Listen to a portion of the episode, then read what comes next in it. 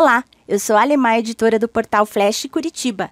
No Flashcast de hoje, o premiado ator Eduardo Martini, que participou de grandes sucessos na TV e no teatro, nos conta sobre sua carreira e um de seus personagens mais marcantes, Neide Boa Sorte, que está levando alegria nesses dias de confinamento através das redes sociais.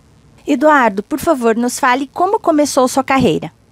Queridos, bom dia, boa tarde, boa noite, seja a hora que vocês forem ouvir esse áudio. É, meu nome é Eduardo Martins, é um prazer estar aqui com vocês, muito obrigado. Bom, é, eu na verdade, desde pequeno, eu estudei em São Paulo, no colégio estadual, é, primeiro o Mário de Andrade, depois o Oswaldo Aranha, e ambos tinham uma matéria de teatro. E eu acho que um, eu sempre... Uh, eu acho que eu, eu nasci ator, eu, eu não me vejo, nunca me vi fazendo outra coisa que não isso. Uh, os colégios eram públicos, tinham matérias incríveis, professores incríveis, a educação realmente era de um nível muito, muito, muito bacana. A gente era criança tratado como criança. E é conforme a gente vai amadurecendo, a gente vai, é, vai galgando outras coisas, né? É assim que eu vejo muito a educação. Na verdade, não, não entrochar muita coisa nas crianças, assim como o teatro, a arte, né? você tem que começar de uma maneira muito é, muito do comecinho, para você ter uma base muito boa e saber que fazer teatro, fazer televisão, fazer cinema, fazer comercial, ou seja lá o que for, não tem nada a ver com ego. Tem a ver com trabalho, tem a ver com com uma missão sua de você querer atingir as pessoas através da fala de outras pessoas, que seriam os nossos personagens. Aí eu aqui em São Paulo, morava em São Paulo, depois eu fui para o Rio de Janeiro. Meu pai foi foi transferido para lá, ele era superintendente financeiro da Itaipu Nacional, e eu entrei no tablado. Logo que eu entrei no tablado, eu fiz um teste para fazer uma peça da Sura Berdichevsky e uh, um tango argentino. É um texto da Maria Clara Machado com direção dela e foi um sucesso, foi muito legal. Eu, Fernandinha Torres, a Cris Couto, uma galera muito legal. E em seguida eu entrei com a Lupe Gigliotti, que era irmã do Chico Anísio, fiz um teste, passei para fazer uma peça infantil com ela, a Bruxinha, que era, a Bruxinha que era boa, também da Maria Clara Machado, e eu estreiei dia 3 de abril de 1978 no Teatro da Lagoa, no Rio de Janeiro. E daí não parei mais, não consigo parar nunca. Como foi receber o convite para a direção e curadoria do Teatro União Cultural em São Paulo? Chamado pela, por, uma, por uma diretoria do Teatro União Cultural, para fazer a gestão do Teatro União Cultural, mas não deu certo, infelizmente, porque as pessoas começaram a vender eventos junto com as peças. E eu preferi sair fora porque, infelizmente, o teatro não estava sendo tratado como teatro. Então agora estou em busca de outro espaço para poder realizar o meu sonho, que além de fazer as peças, levar cultura, atingir as pessoas, fazer uma programação decente, respeitando o público, de quarta a domingo, com peças em horários alternativos, com escola, com uh, peças em horário nobre, uh, com peças infantis, enfim, com a programação normal de teatro, eu ainda consiga um patrocinador uh, que consiga trazer essa galera jovem de comunidade que está muito perdida por aí para entender o que é teatro, fazer teatro, fazer aula de teatro e descobrir que dentro do teatro você tem 19 subprofissões que são profissões maravilhosas e que as pessoas podem se realizar.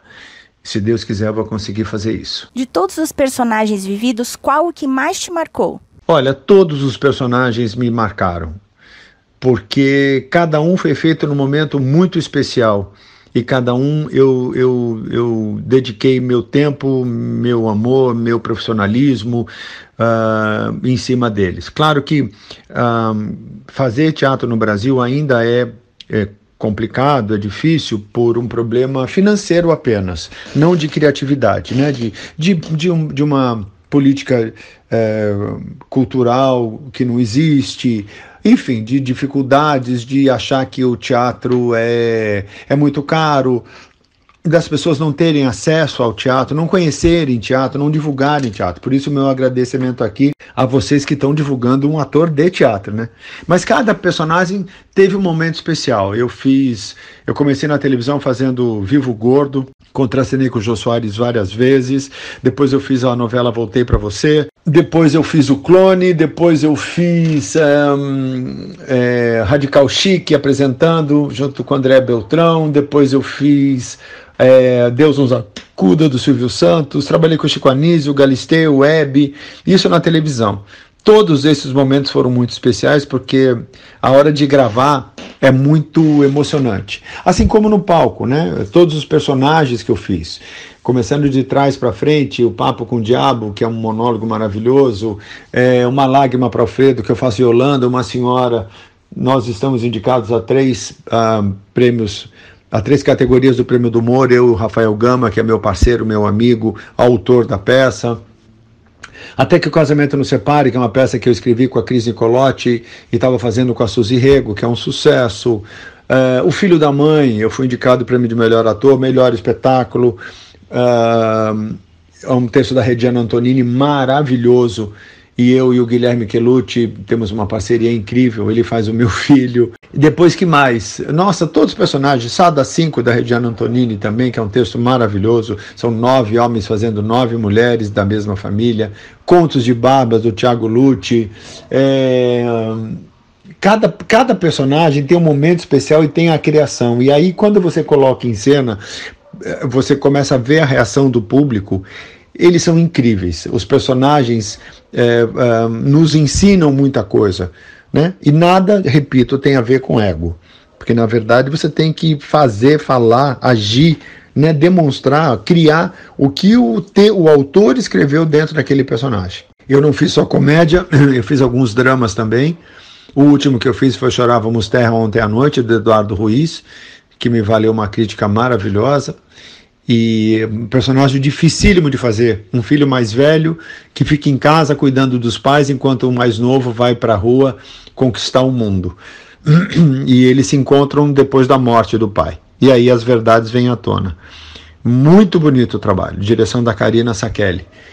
Enfim, é, não teve um que mais me marcou. Todos me marcaram de uma forma muito especial. A Neide, obviamente, é um personagem que, pela graça dela, é, tem mais abrangência, porque eu também eu faço mais. Eu não dependo da Neide, não dependo do teatro para fazer a Neide, né? Então é mais ou menos assim. O que te inspirou para a criação da personagem Neide Boa Sorte, chique e sem papas na língua? Eu, na verdade, é, a Neide foi uma brincadeira que eu fiz com a Hebe. Eu fui mandado embora por um diretor do, do programa da Galisteu e eu saí, do, saí do, da sala da, da, do programa da Adriana e fui direto para para a sala da Hebe. Passei e dei um oi para Regina de Souza, que era produtora da Hebe, e perguntei: oh, deixa eu fazer uma brincadeira com a Hebe. Ela falou: o que, que você quer fazer? Eu tinha uma peruca, eu, tenho, eu amo perucas, amo. Eu tenho mais de 153 perucas. E eu tinha comprado uma peruca ah, bem bacana, grisalha, e eu já tinha essa dentadura, que foi uma atriz que era dentista que fez a Delita Delcente. E um, eu botei a dentadura e eu tinha lido vários livros, umas coisas engraçadas. E eu, e eu comecei a adaptar para pergunta e resposta, para ser rápido. Então, o diretor, na época, pediu que eu fizesse é, cinco perguntas, mas iriam no, no ar duas ou três.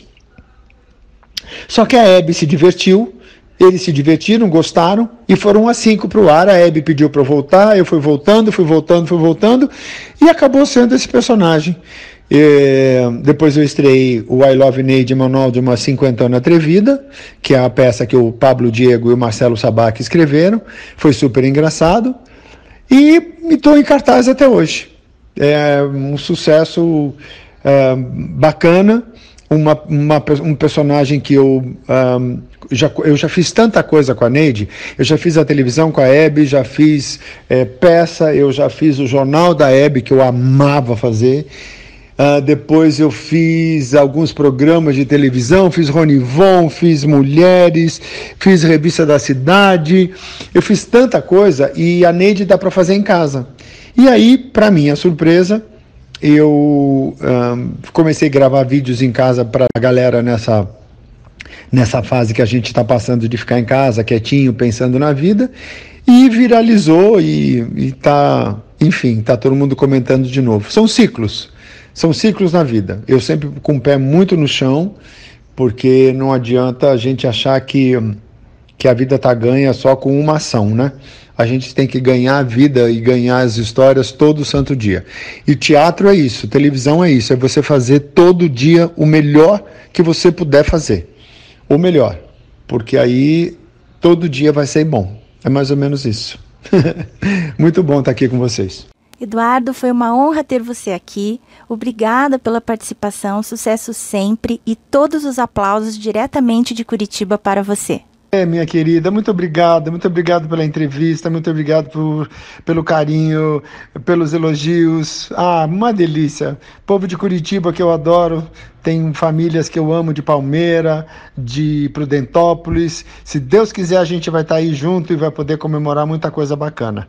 Viva a cultura, viva o povo de Curitiba, viva o teatro de Curitiba, que é maravilhoso.